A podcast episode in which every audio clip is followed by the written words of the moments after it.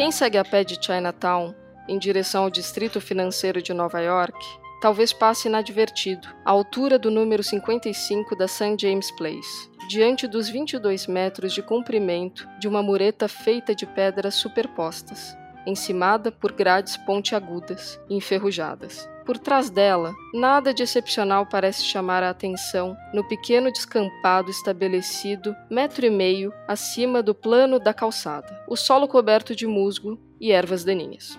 À primeira vista, aparenta ser apenas um terreno baldio, simples vazio urbano dando para os fundos deteriorados de prédios populares de três e cinco andares. Assim de passagem, só mesmo uma dose singular de atenção e curiosidade irá discernir a placa retangular ao resto do chão interno, as letras de alto relevo recobertas pela pátina própria ao tempo. Primeiro cemitério da sinagoga espanhola e portuguesa, Shearit Israel, da cidade de Nova York, 1656-1833. Assim começa o livro de Lira Neto, Arrancados da Terra, que revela a história dos judeus holandeses que vieram para o Nordeste brasileiro e que depois foram para Nova Amsterdã, ou Nova York, como conhecemos hoje. O que conseguimos aprender com essas histórias? Por que ela é importante para o nosso presente e futuro? O que precisamos aprender com essa história com urgência? É isso que vamos discutir aqui. Este é o podcast 5.8, uma iniciativa da CIP, Congregação Israelita Paulista, para discutir o futuro do judaísmo e o judaísmo do futuro. Eu sou Laura Trachtenberg-Hauser, historiadora e socióloga da cultura. Eu sou Rogério Kuckerman, economista, educador e rabino da CIP. Nosso convidado de hoje para o segundo episódio da série Com Olhar para o Futuro, que olha para a história judaica buscando lições para o futuro. É um, um, enorme prazer que a gente dá as boas-vindas ao Lira Neto, que é escritor e jornalista, recebeu o Prêmio Jabuti de Literatura em quatro ocasiões, em 2007, 2010, 2013 e 2014. E recebeu uma vez o prêmio da Associação Paulista dos Críticos de Arte, em 2014. Ele é graduado em Comunicação Social pela Universidade Federal do Ceará, é mestre em Comunicação e Semiótica pela PUC de São Paulo e é doutorando em História pela Universidade Nova de Lisboa. Lira, bem-vindo. E a nossa primeira pergunta é: quem é Lira Neto por Lira Neto? Olha, eu diria que eu sou um, um repórter, eternamente um repórter, né? um homem que gosta de buscar histórias, caçar histórias. E há uns 20 anos resolvi deixar o cotidiano das redações de jornal para me enveredar né, por outros caminhos, exatamente o caminho do livro, ou seja, fazer não só reportagens rápidas que exigem uma tarde de apuração e alguns centímetros para serem escritas, mas é, histórias que pudessem ser contadas em várias páginas, em centenas de páginas e ao mesmo tempo em, sendo apuradas em dezenas de meses e a mesmo dezenas de anos quando necessário. E juntei a isso a minha experiência como repórter, como jornalista, esse meu caminho caminho em direção aos estudos históricos. Então hoje eu sou um pouco esse repórter do passado, esse caçador de histórias no passado e tentar juntar o meu olhar de jornalista ao rigor da pesquisa histórica e da metodologia histórica. Você se consagrou como um autor de biografias premiadas, como a de Getúlio Vargas, Castelo Branco, Padre Cícero. Por que, que você resolveu dessa vez focar em um povo, em uma comunidade e não num indivíduo?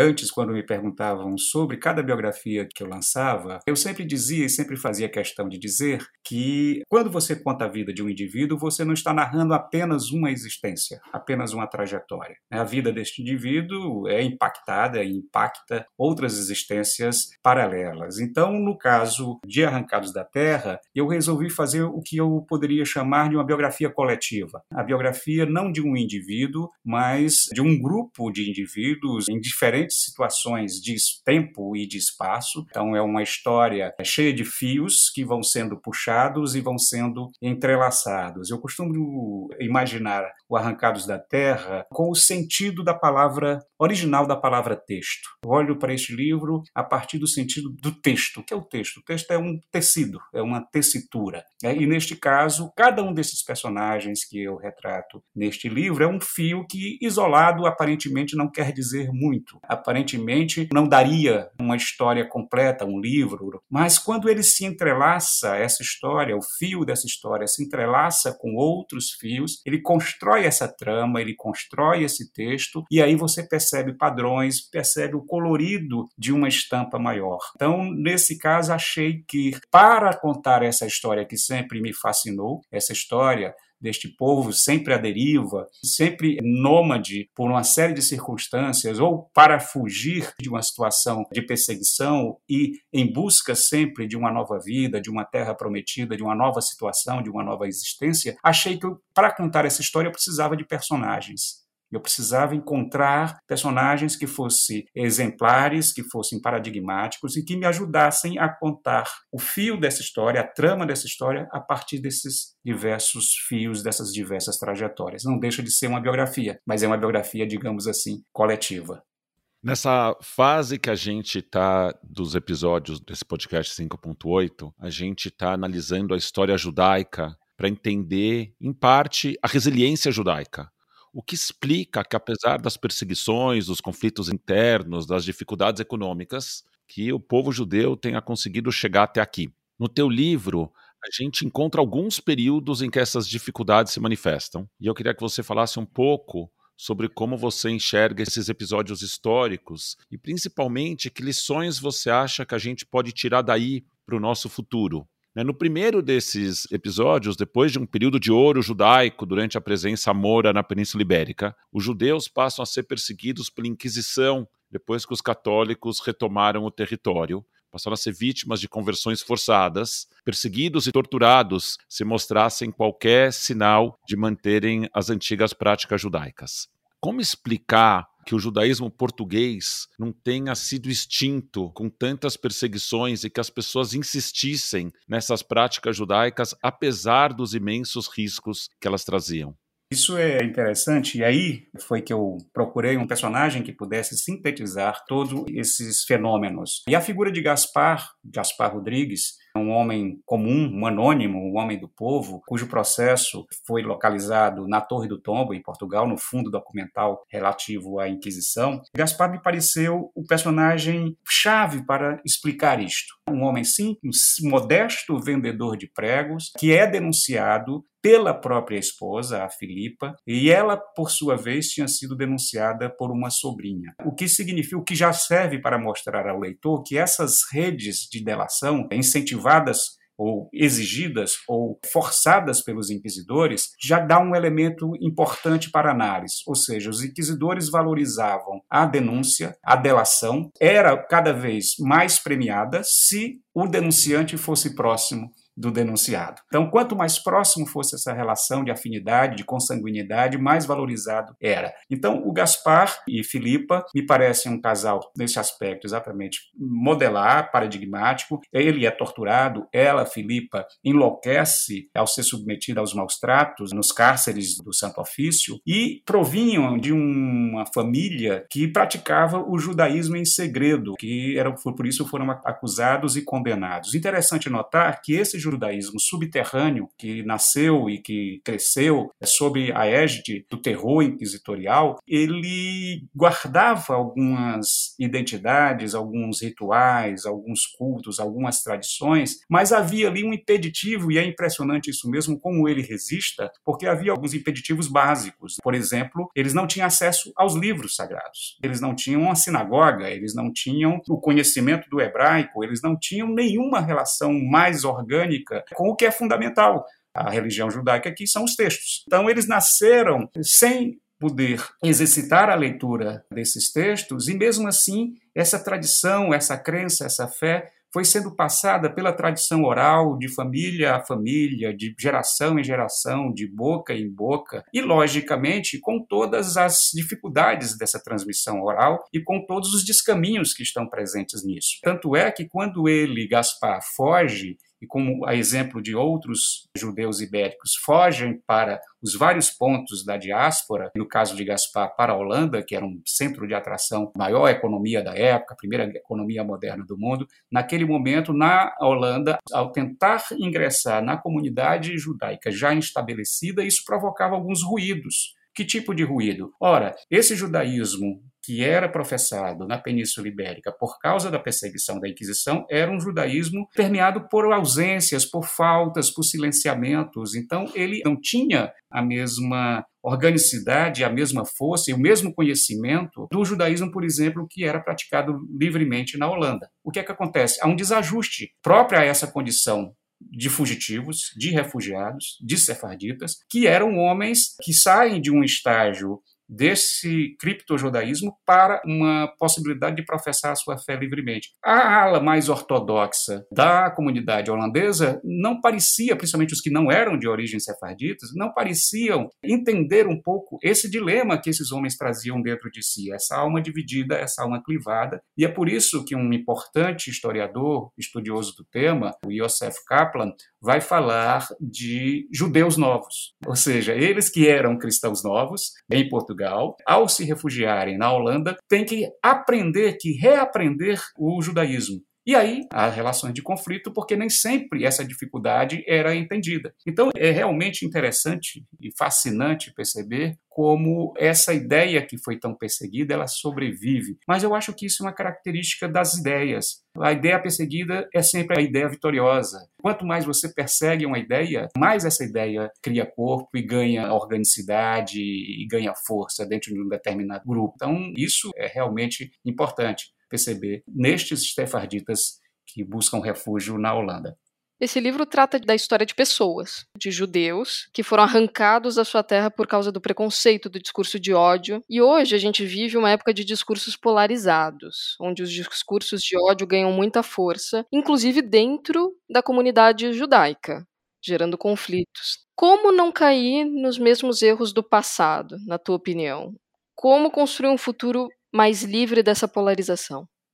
Pois é, não é à toa que eu dedico o Arrancados da Terra para todos os desterrados, para todos os retirantes, para todos os refugiados, apátridas, proscritos, exilados, imigrantes, degradados, foragidos, expatriados, fugitivos e desenraizados de uma forma geral do mundo. Até porque eu, como cearense, que morei 20 anos em São Paulo, sei o que era a condição do imigrante. E agora em Portugal, a morar em Portugal, mais ainda. E é impressionante que, com todas essas lições da história, este livro, na verdade, não trata de uma história passada, não é uma mera curiosidade de um episódio ou de episódios, uma coleção de episódios que ocorreram lá no século XVII, por isso nós, cidadãos do século XXI, vamos nos debruçar para entender, para olhar e dizer, olha que curioso o que aconteceu. Não, esse livro é um livro que, no meu entender, é um livro que trata de uma questão absolutamente contemporânea. É um livro que trata da luta e do enfrentamento contra contra a intolerância, contra o preconceito, contra o ódio, contra a construção do, de inimigos. É, esse processo de polarização, esse processo de construções de ódio, ele pressupõe, inevitavelmente, a construção ideológica de inimigos. Então, você percebe que o que a dita Santa Inquisição fez ao eleger os judeus como bode expiatório, depois na Holanda, os calvinistas também invocam uma série de mitos e de mitologias absolutamente inconsistentes para satanizar, para demonizar este grupo grupo, a gente percebe que essas mesmas ferramentas continuam a ser utilizadas no espaço público para exatamente afastar tudo aquilo que pareça, ou todo aquele que pareça diferente, todo aquele que pareça estranho, todo aquele que não é de determinado lugar e que não pertence a determinado grupo. Então, essa dificuldade de lidar com o outro, a ausência desse exercício necessário de alteridade. E o pior é perceber que esse exercício de alteridade, tantos anos e tantos séculos depois, ainda continua sendo algo em falta.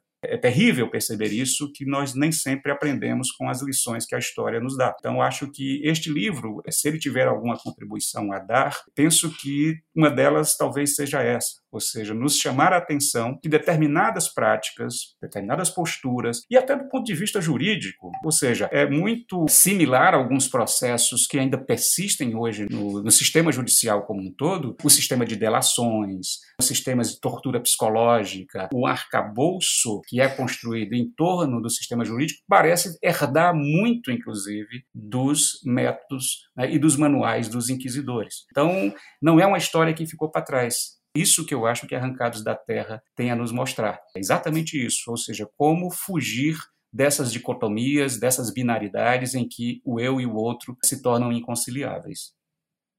Num segundo momento histórico tratado do livro, do qual você até já falou, parte da comunidade judaica portuguesa foge para Holanda. E entre tantos outros assuntos, você trata dos conflitos intracomunitários. De um lado, entre segmentos da comunidade judaica mais resistentes às novas ideias e grupos que queriam um diálogo mais intenso entre a tradição judaica e o conhecimento secular. De outro, entre grupos que, baseados na mística, acreditavam na salvação da alma, mesmo para os cristãos novos. E do outro lado desse debate, pessoas que, baseadas na tradição jurídica judaica, acreditavam que não havia salvação para quem tivesse abandonado o judaísmo. Que lições a gente pode aprender da forma como a comunidade judaica holandesa lidou com esses debates internos?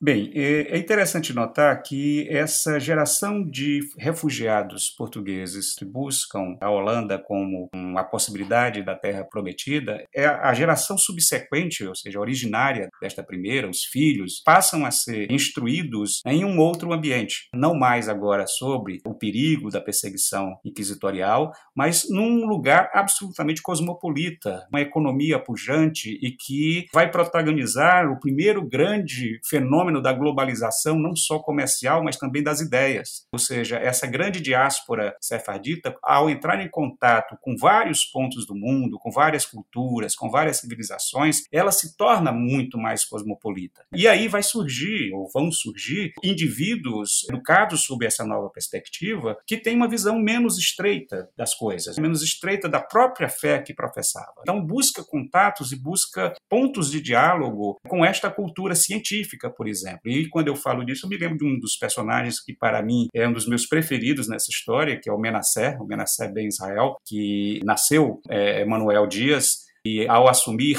o nome judaico de Menasser, ele, como um pensador, como um livre pensador, como um homem profundamente enraizado no judaísmo, mas também com essa abertura para outras possibilidades do conhecimento, tenta fazer, inclusive, uma conciliação em que ele busca mostrar que não há pontos de divergência entre determinadas crenças ou diferentes crenças, e nem mesmo entre o pensamento religioso e o pensamento científico. Como eles podem, inclusive, dialogar, conversar, isso provoca um estranhamento profundo dentro da comunidade. E há outros casos, como o caso de Uriel da Costa, que era um homem que escreve um tratado sobre a imortalidade da alma, que vem a incomodar bastante os rabinos desta comunidade. Depois virá o caso de Spinoza, ou seja, havia ali ideias em confronto e isso é, enriquecia essa ambiência cultural. Então você tem dentro dessa própria geração pessoas que estavam com perspectivas diferentes, você tem ali uma rivalidade intelectual entre o próprio Menassé e o Abu Abi da Fonseca, Fonseca, que vai ser o primeiro rabino da sinagoga do Recife. Então você percebe ali que existiam ideias em confronto, mas também é uma tentativa de conciliação de pensamentos diferentes, de perspectivas diferentes do mundo. Então é um período muito rico nesse aspecto e é importante perceber que esses judeus novos, como dizia o Kaplan, trazem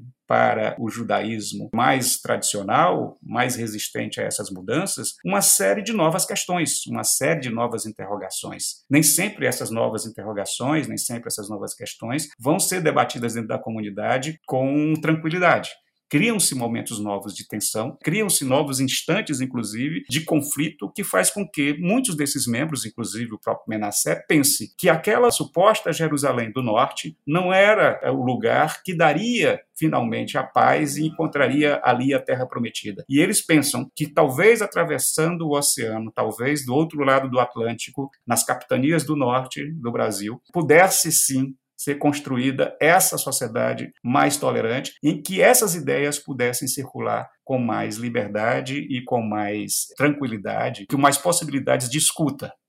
Lira, em uma entrevista recente, você disse que seu livro não traz certezas, o que eu achei muito interessante. Não traz certezas nem traz verdades absolutas, mas que ele levanta interrogações que talvez nunca possam ser respondidas de fato. Ele traz reflexões que nos ajudam a questionar esses episódios da história. E muitas vezes, quando a gente se sente sob ataque, a tendência é se fechar em antigas certezas ou nas nossas certezas. Em momentos de crise, te parece mais importante ter certeza ou ter a dúvida?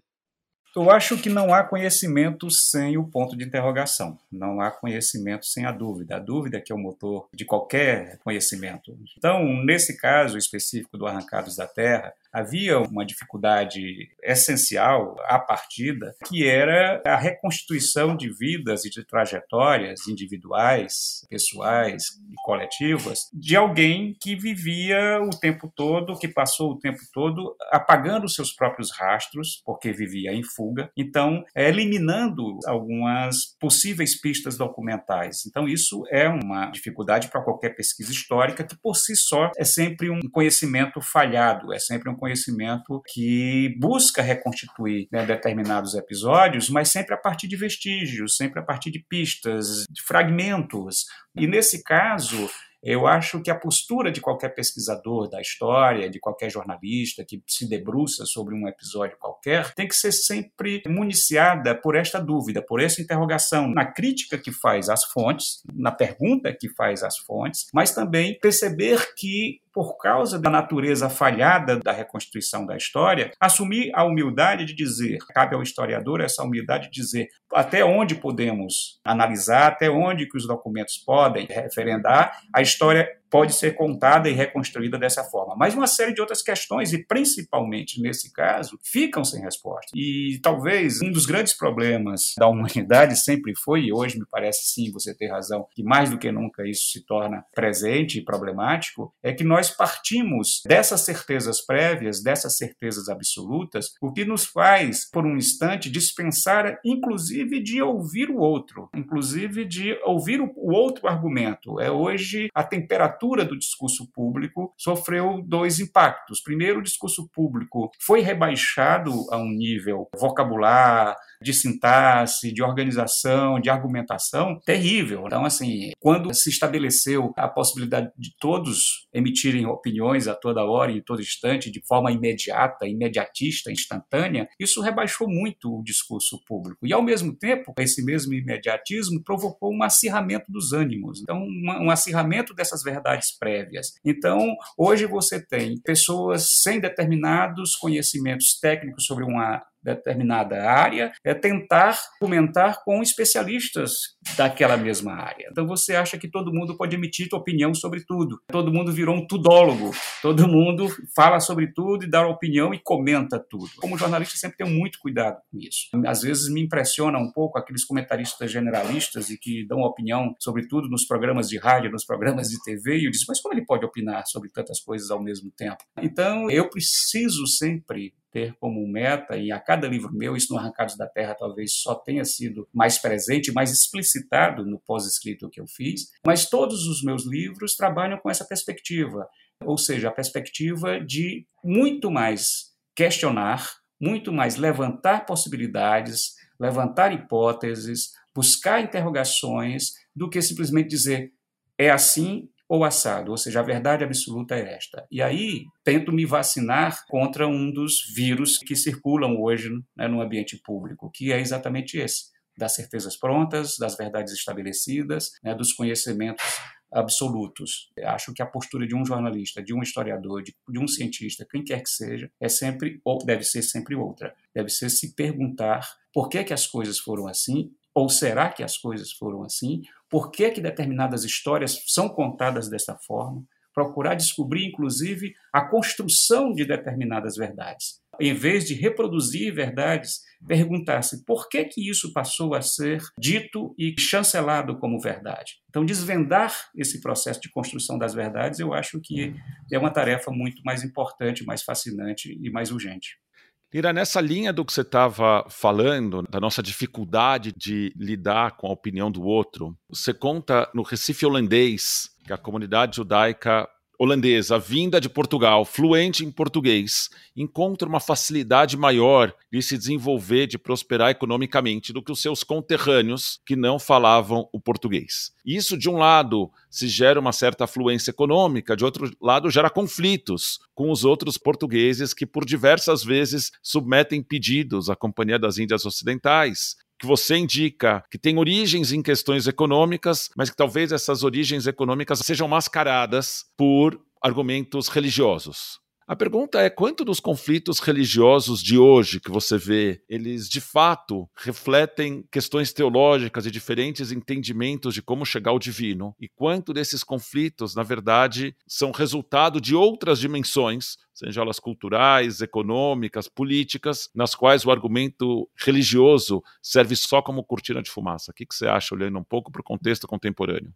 Me parece que boa parte dos conflitos, de uma forma geral, eles não se dão pelas razões alegadas pelos lados em contenda. Geralmente criam-se discursos, criam-se é, justificativas, ideologiza-se determinada discussão para, na verdade, encobrir os verdadeiros incômodos, os verdadeiros motivos, as origens específicas deste conflito por exemplo, nesse processo de construção do outro, nesse processo de construção do inimigo, logicamente se utiliza de determinadas fórmulas que são milenares, que são esse processo de satanização do adversário, de satanização do diferente, ele assumiu ao longo da história as mais variadas máscaras, as mais variadas personas, mas é sempre uma questão de fundo que é propositalmente ocultada e sempre se evoca um discurso de uma outra natureza, seja esse conflito religioso, seja um conflito filosófico, seja um conflito político, partidário, seja qual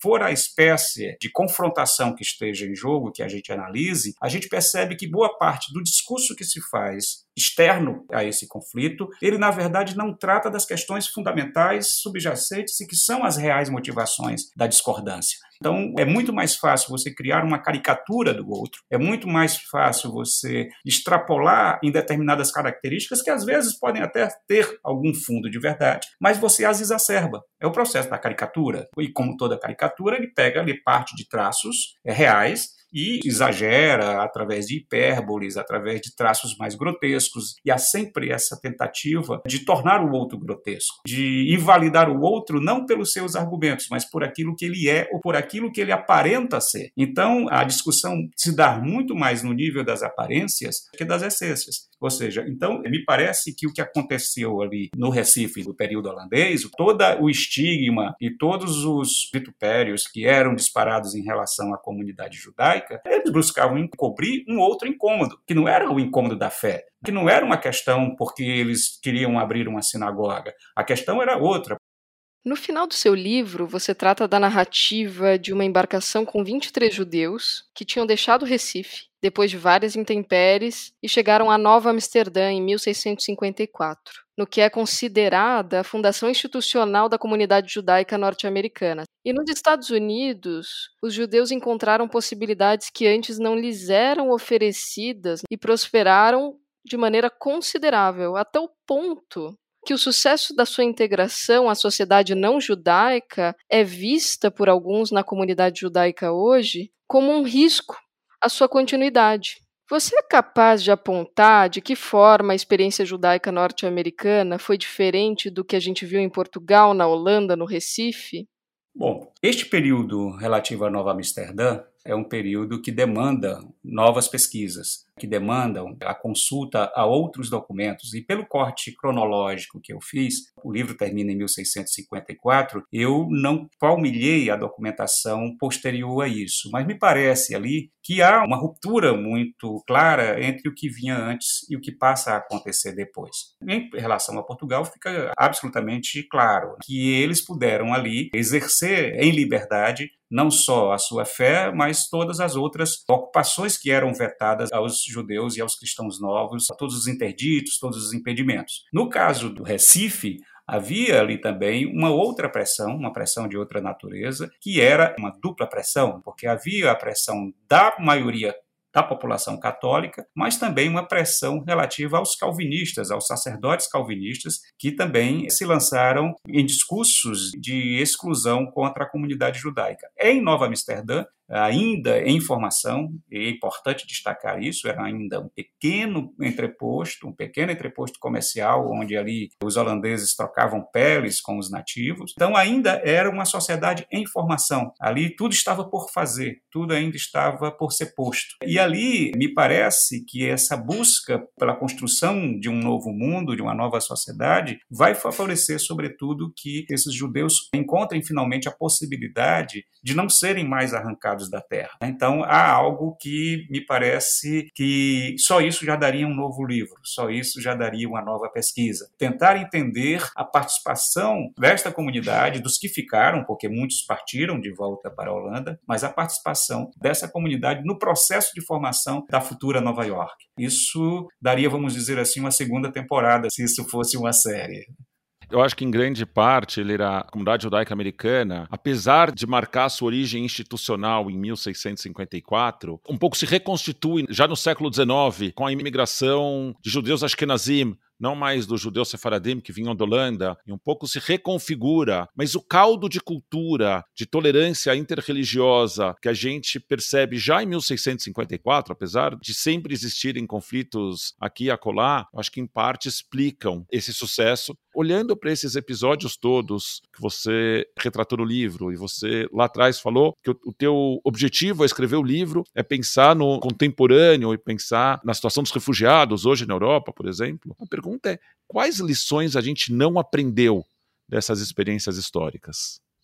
Eu não diria todas, mas muitas. Infelizmente, nós não temos uma resposta muito alvissareira. De fato, essas lições da história parecem, por mais eloquentes que elas sejam, por mais evidentes que elas sejam, elas ainda parecem não se fazer ouvir, parecem ainda não se fazer presentes na discussão contemporânea. Eu vejo hoje, percebo hoje, por parte, quando dou palestras para estudantes, para jovens, noto um interesse muito grande das pessoas pela história. Não é à toa que existam revistas de divulgação educação histórica nas bancas. Não é à toa que existem podcasts, programas no YouTube, todos relacionados à história, mas me parece que hoje há uma tendência a uma certa reescrita da história, a uma certa revisão histórica que muitas vezes procura eliminar exatamente as grandes problematizações que precisam ser feitas em nome de uma perspectiva politicamente incorreta, seja a partir de uma postura abertamente negacionista ou de uma perspectiva de menosprezar e negar determinados acontecimentos históricos, me parece que há hoje também um grande choque, uma grande disputa de narrativa. Né? E me parece que quando nós tentamos chamar a atenção que o passado não deve ser estudado simplesmente o passado pelo passado, mas o passado exatamente para compreender como chegamos aqui, para entender em que beco sem saída nos metemos, cresce a importância do trabalho intelectual de um jornalista, de um historiador, de um cientista social, de um analista qualquer da realidade. Então a gente tem que trazer a história. E uma coisa que eu acho fundamental nesse processo é que essas discussões históricas não fiquem restritas ao mundo acadêmico, que essas conquistas e essas reflexões da história sejam compartilhadas, sejam democratizadas com a sociedade. Então eu sempre tive uma certa postura, desde quando era apenas um jornalista de redação, mas depois que me reaproximei aproximei do mundo acadêmico, sempre procuro tentar entender o conhecimento científico com essa perspectiva, com a perspectiva de que ele precisa devolver à sociedade esse investimento que a sociedade faz nele, ou seja, provocar uma discussão para além dos muros da universidade, provocar uma discussão para além das bancas de doutorado e das bancas de mestrado. Quando escrevo um livro como este, não é para que três pessoas de uma banca ou cinco pessoas de uma banca leiam. Esse livro é feito para que as pessoas leiam. E eu busco sempre sempre essa necessidade de compreender a recepção, de me preocupar com a recepção da obra. Ou seja, quem vai ler, de que forma vai ler e qual é o meu compromisso e qual é a minha responsabilidade com cada palavra que eu coloco no papel. E é por isso que um programa como este que a gente está gravando é absolutamente importante, porque é uma discussão que se torna pública, uma discussão que extrapola exatamente determinados limites em que as discussões acadêmicas, teóricas, historiográficas ficam às vezes limitadas.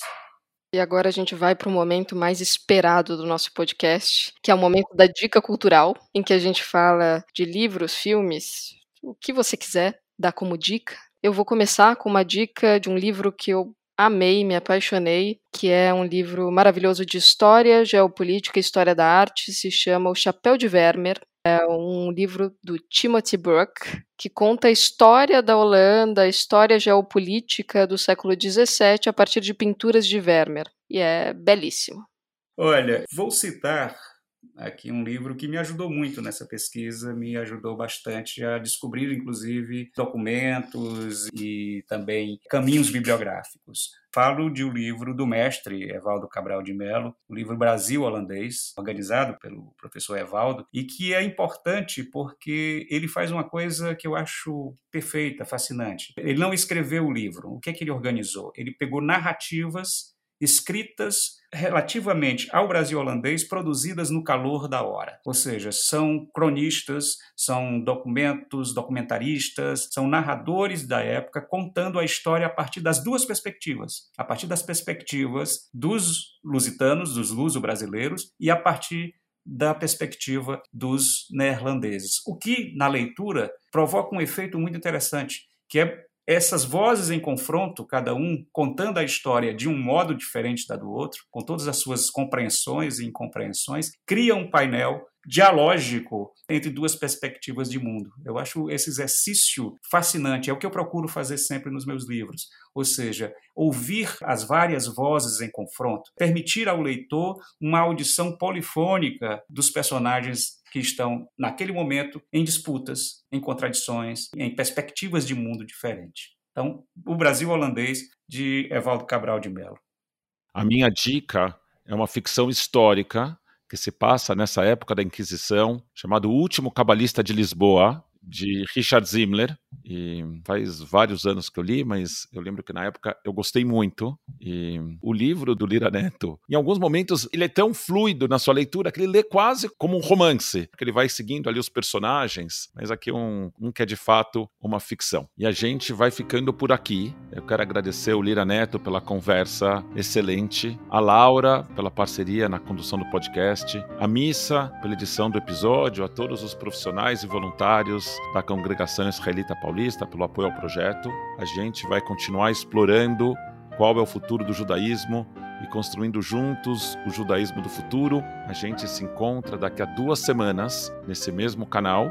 Se você não assinou ainda o episódio, aproveita na mesma plataforma que você está usando agora para escutar esse episódio. Clica lá no assinar, não paga nada, mas o teu aplicativo vai te contar toda vez que tiver episódios novos publicados.